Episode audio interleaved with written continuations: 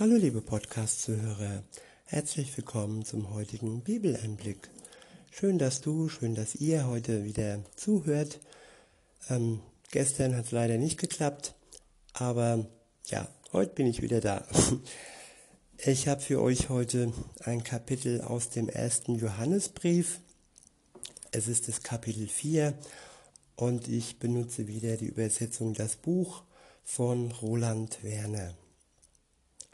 Ab Vers 1 heißt es, ihr Lieben, schenkt nicht jeder Geistesmacht euer Vertrauen, sondern schaut euch diese Geistesströmungen genau an, ob sie wirklich von Gott stammen. Ja, viele sammeln einfach unterschiedliche Lehrmeinungen, viele sind auch auf der Suche und das ist auch ganz okay. Ich war auch auf der Suche, bevor ich ähm, mit Jesus mein Leben begonnen habe und habe verglichen und Psychologie und vielleicht auch ein bisschen Esoterik. Yoga habe ich gemacht und äh, ja, es ist eigentlich jeder schaut, dass er den richtigen Platz findet und wenn man ihn, wenn ich ihn dann gefunden hatte, dann war mir dann doch klar, dass alles zuvor mich nicht wirklich glücklich gemacht hat und dass allein die Beziehung zu Jesus ähm, das wahre Glück inne hat und alles andere nur wirklich Geistesmächte sind, äh, die es nicht würdig sind, dass ich ihnen vertraue und dass diese Strömungen mich äh, wegreißen von Gott. Sie, sie, sie ziehen mich nicht zu Gott hin, sondern ja, Sie ziehen mich in Richtung ja, Untergang und Verderben. Und wenn wir dann mit Jesus unterwegs sind und besonders dann, sollen wir einfach prüfen, woher diese Geistesströmung kommt, die da uns über den Weg läuft. Was ja nicht heißt, dass wir keine Bücher lesen dürfen und äh, dass wir nicht äh, in, in Zeitschriften oder Dokus oder Filme und, und, und. Es ist einfach nur wichtig, dass wir die Geister prüfen. Es gibt gute Geister und vor allem den guten Geist namens Geist Gottes, der in jedem wohnt, sobald er ein Leben mit Jesus beginnt, aber der auch schon wirkt, bevor du mit Jesus unterwegs bist und der dir zeigen kann und der dich umwirbt und ja, und insofern sollten wir prüfen die Strömungen und die Geisteslehrmeinungen, äh, woher sie denn kommen, ob sie wirklich von Gott stammen oder von seinem Widersacher, von dem, der uns ins Verderben ziehen möchte. Weiter heißt es dann, denn viele falsche Propheten sind in die Welt gekommen. Ja, die sogenannten Propheten, die sogenannten Lichtgestalten, die aber nur mit Neonlicht und mit falschem Licht äh, sich bestrahlen. Und ähm, ja, es sind die Menschen oft, die verführen. Es sind nicht nur die, die, die Geistesströmungen, die Meinungen, die Lehren, sondern vor allem das Charisma einer Person, die die Menschen mitreisen. Da gab es schon Sekten, die, die sich äh, gegenseitig gleichzeitig in den Tod gebracht haben, nur weil irgendein Guru sie ähm, ja, beeinflusst hat. Und ähm, ja, es sind auch wirklich Propheten, falsche Propheten, die auch heute noch unterwegs sind. Und auch die müssen wir prüfen, was sagen sie, wie verhalten sie sich, und äh, sind sie Gott angeschlossen oder äh, sind sie eben der anderen Seite angeschlossen, die mit Gott nichts zu tun haben möchte. Weiter heißt es, und daran könnt ihr den Heiligen Gottesgeist erkennen. Jeder Geist, der anerkennt, dass Jesus, der Messias, als echter Mensch aus Fleisch und Blut in die Welt gekommen ist, der hat seinen Ursprung in Gott. Ich wiederhole. Daran könnt ihr den heiligen Gottesgeist erkennen. Jeder Geist, der anerkennt, dass Jesus, der Messias, als ein echter Mensch aus Fleisch und Blut in die Welt gekommen ist, der hat seinen Ursprung in Gott. Jesus ist der Eckstein, der Eckstein, an dem sich viele anstoßen. Und wer ihn aber anerkennt, sowohl sein Menschsein, aber vor allem auch seine Gottessohnschaft und alles, was er vollbracht hat, von der Geburt bis zum Kreuzestod und, das ist auch wichtig, bis hin zur Auferstehung, weil viele erkennen Jesus als guten Menschen, als Propheten an, aber lehnen die Auferstehung ab.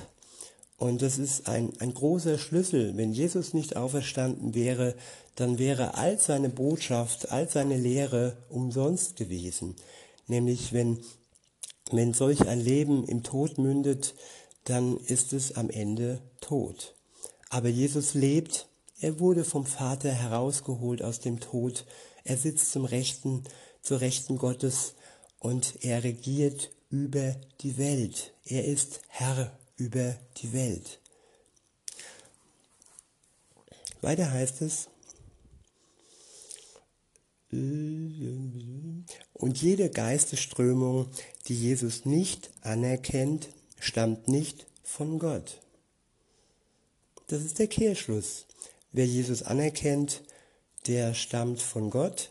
Und wer Jesus nicht anerkennt, der stammt vom Widersacher, der ins Verderben äh, ziehen möchte. Was heißt, der stammt?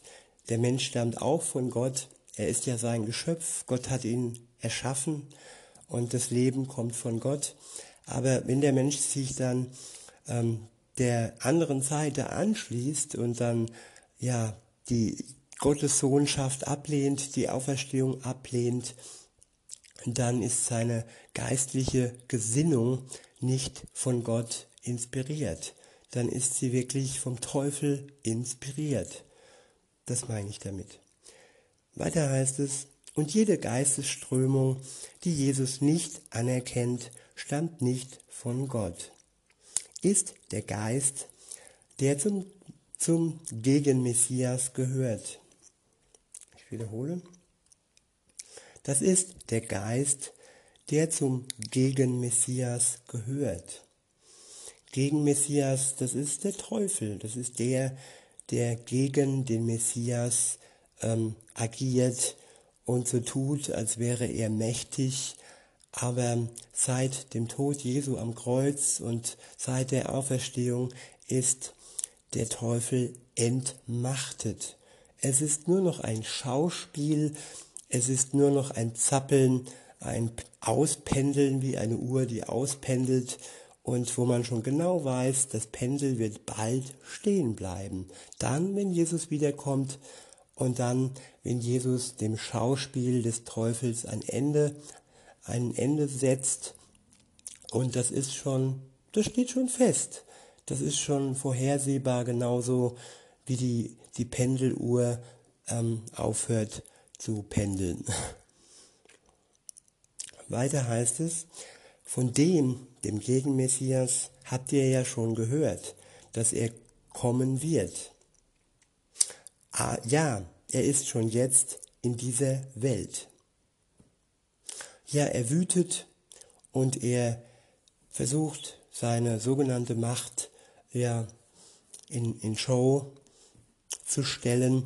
Aber nun ja, es ist ein Schauspiel und wer ihm verfällt, der, ja, für den sollte man beten und dem sollte man wirklich ähm, viel Liebe entgegenbringen und äh, Hoffnung, dass er den Weg zu Gott findet. Weiter heißt es ab Vers 4, ihr habt euren Ursprung in Gott.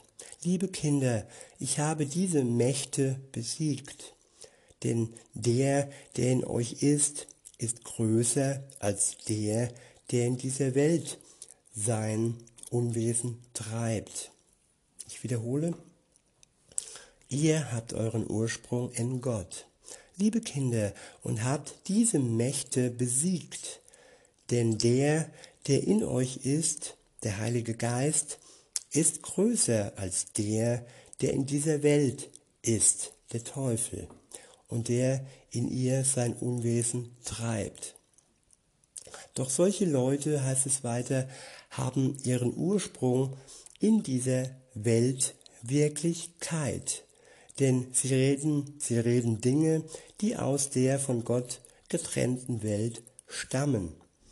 Ja, welche Dinge reden sie? Sie reden von Spaß auf Kosten anderer, auf Kosten ja, ihrer Gesundheit, auf Kosten der Beziehung zu Gott.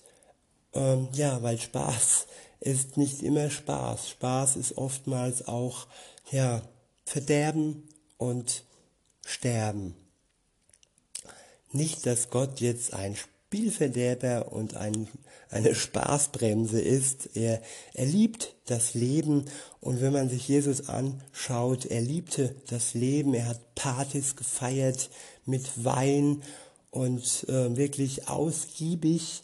Ich will nicht sagen, dass er irgendwie ständig besoffen war, nein, aber der Wein gehörte zu seinem Leben und er hat das Leben genossen.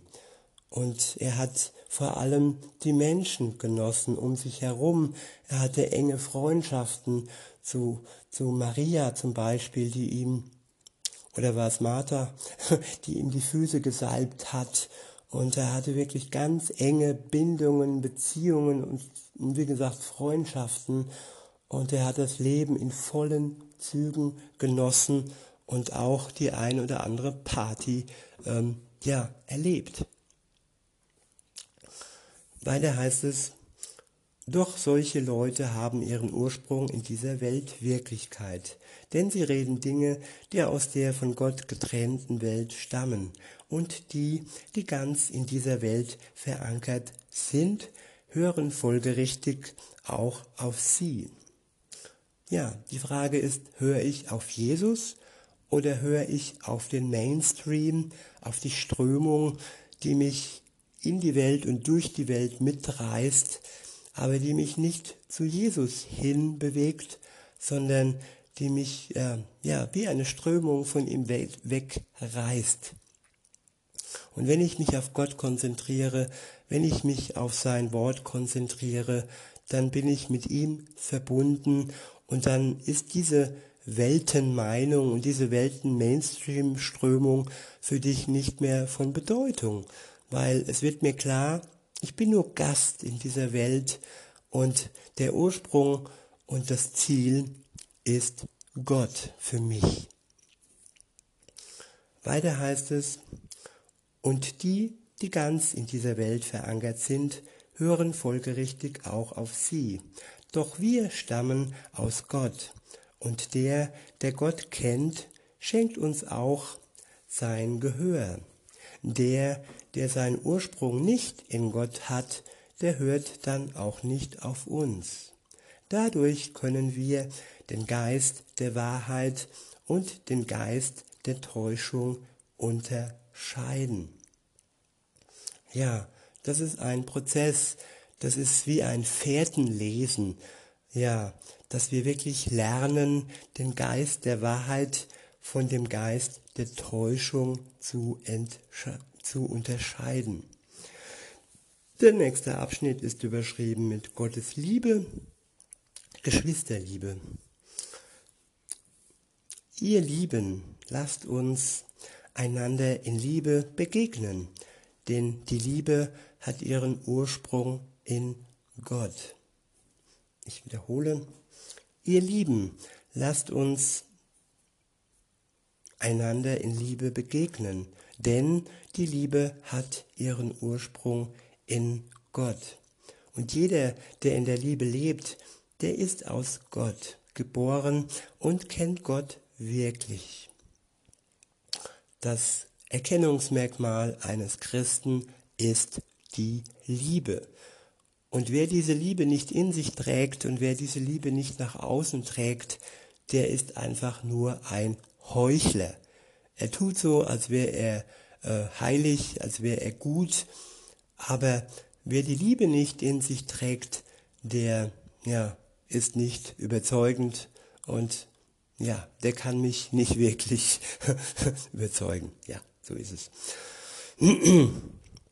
Und weiter heißt es dann, wer aber nicht in der Liebe lebt, der kennt Gott nicht. Denn Gott ist die Liebe. Daran hat sich die Liebe Gottes unter uns deutlich gezeigt, dass er, Gott, seinen einzigen Sohn in die Welt gesandt hat, damit wir durch ihn das Leben haben. Ich wiederhole, daran hat sich die Liebe Gottes unter uns deutlich gezeigt, dass er, Gott, seinen einzigen Sohn in die Welt gesandt hat, damit wir durch ihn das Leben haben. Durch Gott haben wir das Leben, das, das äh, unendliche, das ewige Leben, das wahre Leben und nicht nur das irdische Leben. Jeder Mensch hat das irdische Leben, das äh, zeitlich begrenzte Leben, ob er nun an Gott glaubt oder nicht. Also Gott beschenkt jeden Menschen und ähm, ja, er möchte aber mehr als nur dieses irdische Leben äh, uns schenken. Er möchte uns das ewige Leben schenken und ein Leben ohne Leid, ohne Krieg, ohne Trauer und ein Leben äh, in unendlicher Liebe, in seiner Nähe, in seiner Gegenwart und das dann, wenn Jesus wiederkommt und wenn er die zu sich zieht, die zu ihm gehören. Und ja, er ist nicht der liebe Gott nur, er ist heilig und er kann nur dem das ewige Leben schenken, der sich zu Lebzeiten zu ihm anschließt und mit ihm unterwegs ist. Und ich möchte mich gegen diesen Satz äh, wehren, der da sagt, ja, der ist jetzt bei Gott im Himmel. Aber bitte, hat er ein Leben mit Gott geführt, war er mit ihm unterwegs, hatte er den Geist Gottes in sich. Und äh, Jesus hat einmal gesagt, ja, wenn ihr irgendwann sagt, Herr, Herr, und ähm, er dann sagen muss, ja, ich kenne euch nicht, ja, weil, weil, weil es keine Beziehung zu ihm gab. Und ähm, wenn wir uns dann so verhalten am Tag des Gerichts und ihn Herr nennen und äh, aber ihn nicht kennen und er uns nicht kennt, beziehungsweise nicht wirklich ein Leben mit uns in eine Beziehung geführt hat, dann ist das traurig. Traurig für jeden, der dann eben nicht die Ewigkeit bei Gott verbringen kann. Deshalb lasst euch nicht einreden, dass Gott einfach nur der liebe Gott ist und dass jeder in den Himmel kommt. Nein, es ist wirklich so, dass nur die mit Gott im Himmel, im Paradies sein werden, die zu Lebzeiten eine Beziehung mit ihm haben, anerkennen, dass er für sie gestorben ist, erlöst worden sind, ihre Schuld von ihm vergeben bekommen haben und an Gott glauben. Nicht nur an den Propheten, sondern auch an den Gottessohn, der auferstanden ist. Weiter geht's. Nicht darin besteht die Liebe, dass wir es sind, die Gott lieben, sondern dass er uns geliebt hat. Ich wiederhole, nicht darin besteht die Liebe, dass wir es sind, die Gott lieben, sondern dass er uns geliebt hat. Ja, viele denken, sie müssten Gott umwerben, sie müssten Gott etwas beweisen, sie müssten Gott mit guten Taten beeindrucken. Und ja, das ist unrelevant. Das hat nichts mit Liebe zu tun. Das sind leere Werke. So nennt es die Bibel. Es ist Werksgerechtigkeit. Der Mensch denkt, er ist durch seine guten Taten, durch sein Gutsein in Gänsefüßchen vor Gott gerecht. Nein, das hat nichts mit seiner Liebe zu tun. Gottes Liebe bedeutet, ich wiederhole nochmal, nicht darin besteht die Liebe, dass wir es sind, die Gott lieben, sondern dass er uns geliebt hat. Er hat uns geliebt. Und diese Liebe ist ein Geschenk und diese Liebe braucht keine Vorleistungen. Wir müssen einfach nur die Hände öffnen und diese Liebe von Gott entgegennehmen. Einfach Danke sagen und genießen. Und mehr ist nicht nötig, um ein Kind Gottes zu werden. Einfach anerkennen, dass er uns geliebt hat und dass wir Sünder sind und wir ihn brauchen. Und wir können uns nicht frei sprechen durch unsere Taten. Das ist unmöglich. Weiter heißt es, ja, er hat seinen Sohn gesandt und der ist selbst die Versöhnung für unsere Sünden. Die Versöhnung für unsere Sünden ist Jesus, nicht unsere guten Taten. Und wenn wir das erkennen, dann ist das befreiend, dass, dass nichts nötig ist, dass wir nichts tun müssen, um mit Gott versöhnt zu sein. Jesus hat alles getan, damit wir mit Gott, dem Vater, versöhnt leben können und unsere Sünden loswerden. Ab Vers 11 heißt es, ihr Lieben, wenn Gott uns so sehr liebt, dann ist es auch unsere Verantwortung, einander zu lieben. Ich wiederhole, ihr Lieben, wenn Gott uns so sehr liebt, dann ist es auch unsere Verantwortung, einander zu lieben. Und es ist hier ganz wichtig zu erkennen, dass die Reihenfolge beachtet werden muss. Gott hat uns zuerst geliebt. Wir werden beschenkt wir werden mit der Liebe Gottes beschenkt. Der Heilige Geist gießt in uns die Liebe Gottes aus. Das ist der erste Schritt. Wenn wir dann mit Gott versöhnt sind, wenn wir mit Gott unterwegs sind, dann können wir all unsere Mitmenschen lieben. Dann stehen wir in der Verantwortung, aber erst dann, dass wir einander zur Liebe ähm, berufen sind. Weiter heißt es, niemand hat Gott je gesehen. Doch wenn wir einander lieb haben, dann bleibt Gott in uns und seine Liebe ist in uns zu ihrem Ziel gekommen.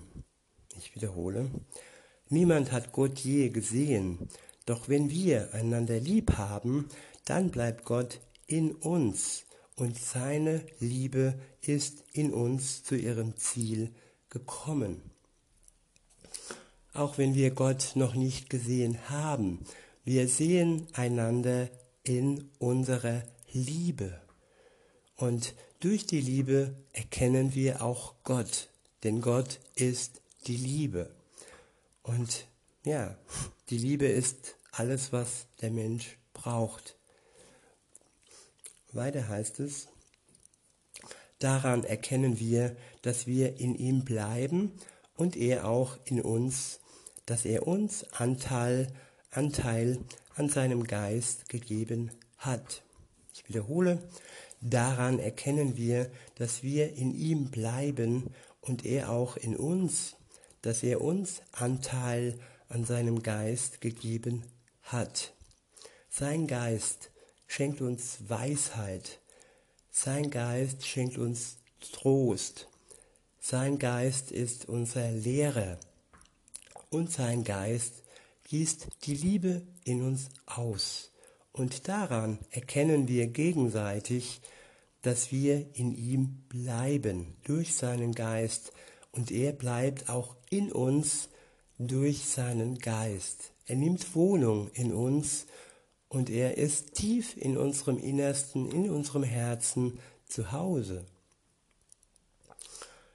Ja, weiter heißt es ab Vers 14, wir haben es selbst gesehen und stehen dafür als Zeugen ein, dass der Vater seinen Sohn gesandt hat als Erlöser der Welt. Ich wiederhole, wir haben es selbst gesehen und stehen dafür als Zeugen ein, dass der Vater seinen Sohn gesandt hat als Erlöser der Welt. Ja, hier schreibt noch ähm, ein fast unmittelbarer Zeuge, ein Augenzeuge Jesu. Und ja, die Briefe wurden schon zeitnah geschrieben. Es war alles noch relativ frisch und es sind Geschichtsberichte. Jesus war tatsächlich hier auf der Welt. Weiter heißt es, wenn jemand sich dazu bekannt, bekennt, dass Jesus der Sohn Gottes ist, dann bleibt Gott in ihm und er bleibt in Gott. Ich wiederhole, wenn jemand sich dazu bekennt, dass Jesus der Sohn Gottes ist, dann bleibt Gott in ihm und er bleibt in Gott. Am Anfang steht das Bekenntnis. Wir bekennen uns zu Gott. Es ist unsere Überzeugung, es ist unser Glauben und wir bekennen es auch gegenüber den Menschen um uns herum als Zeugnis und als, ja, es sprudelt sozusagen aus uns heraus das Bekennen zu Jesus, dem Sohn Gottes. Und wenn das so ist, dann bleibt Gott in uns und wir bleiben in ihm. Der nächste Abschnitt ist überschrieben mit Gott ist Liebe. Ab Vers 16 heißt es, genau diese Liebe haben wir erkannt und uns ihr anvertraut. Der Liebe Gottes zu uns. Ich wiederhole, genau diese Liebe haben wir erkannt und uns ihr anvertraut. Der Liebe Gottes zu uns die Liebe erkennen, die Liebe erkennen und der Liebe sich anvertrauen. Das ist Christsein. Weiter heißt es, Gott selbst ist die Liebe. Und wer in der Liebe bleibt, der bleibt auch in Gott. Und Gott bleibt in ihm. Dadurch kommt diese Liebe bei uns zu ihrem Ziel. Dann können wir offen und unverzagt auftreten an dem Tag, an dem Gott die Menschen richtet. Denn so wie er Gott ist, so verhalten wir uns auch in dieser Welt. Offen und unverzagt auftreten an dem Tag, an dem Gott die Menschen richtet.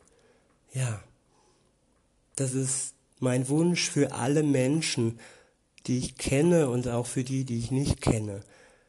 Es ist, ja, es ist wichtig, dass wir wirklich im Hinterkopf haben, dass nicht alle Menschen in den Himmel kommen, dass nur die Menschen in den Himmel kommen, die sich Jesus anvertraut haben, die sich seiner Liebe anvertraut haben, die eine Beziehung mit ihm hatten zu Lebzeiten.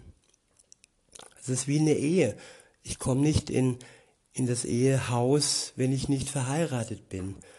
Das ist nur dann der Fall, wenn ich vorher den Bund der Ehe eingegangen bin und dann kann ich zusammen im Haus Gottes ja die Ewigkeit verbringen. Das ist, ist so. so, weiter geht's.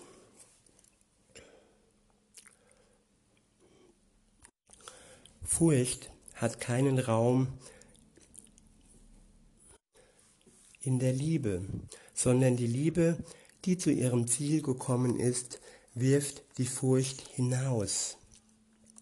Ich wiederhole, Furcht oder man könnte auch sagen Angst hat keinen Raum in der Liebe, sondern die Liebe, die zu ihrem Ziel gekommen ist, wirft die Furcht hinaus. Liebe und Angst passen nicht zusammen. Wenn die Angst stärker ist wie die Liebe, dann ist die Liebe bestenfalls nur eine Hollywood-Liebe. Sie ist nicht stark, sie ist schwach. Die Liebe, wenn sie stärker ist wie die Angst, dann kommt sie zum Ziel. Und das ist wirklich, ja, das Ziel, das entscheidend ist, dass die Liebe die Angst überwindet und ihr ihre Kraft nimmt. liebe Zuhörerin, lieber Zuhörer. Das ist der Wunsch Gottes, dass die Liebe in deinem Leben ihr Ziel erreicht und die Furcht und die Angst aus deinem Leben herauswirft. Sie hat da nichts zu suchen. Sie kommt, ja, jeder Mensch hat Furcht, jeder Mensch hat Angst, aber entscheidend ist, dass die Liebe siegreich bleibt und sie dann wieder rausschmeißt aus deinem Herzen.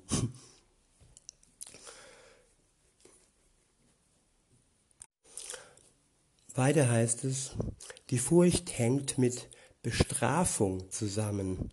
Und wer von der Furcht bestimmt ist, erreicht in der wahren Liebe nicht das Ziel.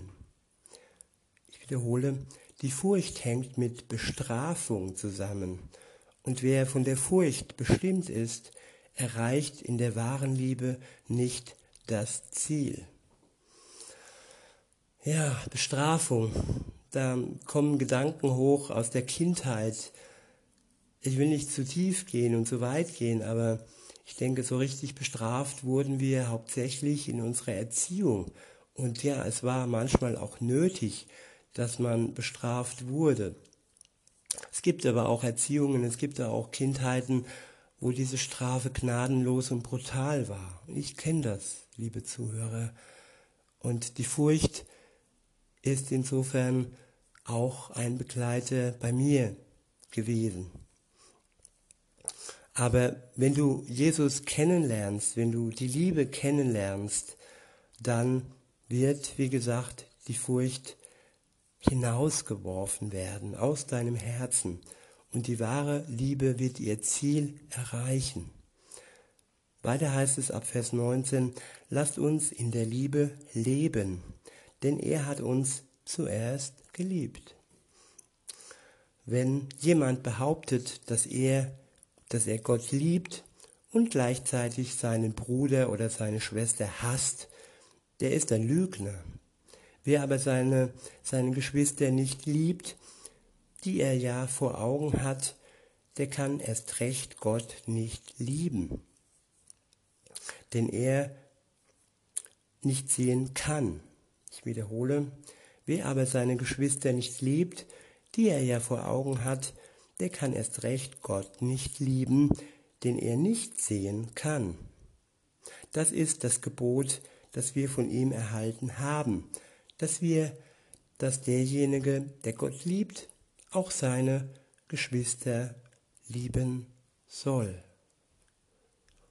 Ja, Geschwister im Glauben und auch Geschwister vom Blut, also von der Verwandtschaft her. Es ist nicht immer leicht zu lieben, liebe Zuhörer, aber Gott hat uns zuerst geliebt. Und weil er uns zuerst geliebt hat, kann er uns und will er uns auch befähigen, dass wir selbst andere lieben können. In diesem Sinne wünsche ich euch noch einen schönen Tag und sag bis denne.